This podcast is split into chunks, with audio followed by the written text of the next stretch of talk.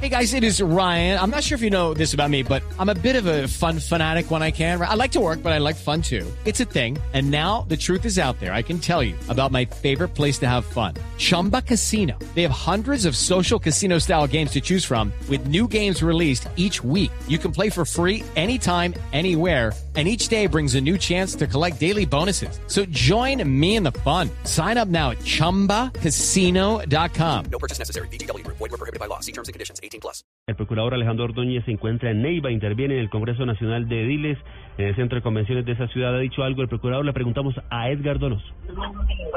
Hola, compañero, buenas tardes. Pues básicamente lo que ha dicho el procurador en su intervención es que el presidente de la República debe hacer la suspensión del proceso de paz. Procurador, procurador. Para Blue Radio, para Blue Radio en directo, procurador, usted ha dicho que el presidente debe suspender el proceso de paz. Debe suspender el proceso de paz, que no acabarlo, sino suspenderlo, que no terminarlo, sino suspenderlo hasta tanto cesen las acciones violentas y terroristas de las FARC.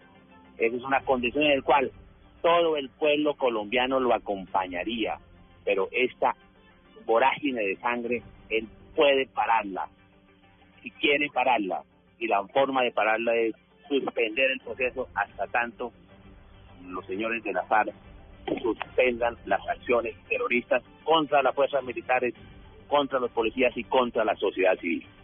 Y si esto no lo hace, ¿qué debe hacer el pueblo? Eso, eso es lo que eh, razonablemente tendría que hacerse. Por eso es que el proceso de paz pierde diariamente credibilidad, porque la población civil observa que hay unas permanentes concesiones sin una actitud del gobierno para proteger la vida, la honra y los bienes de nuestras, de los ciudadanos y de los hombres de la fuerza pública.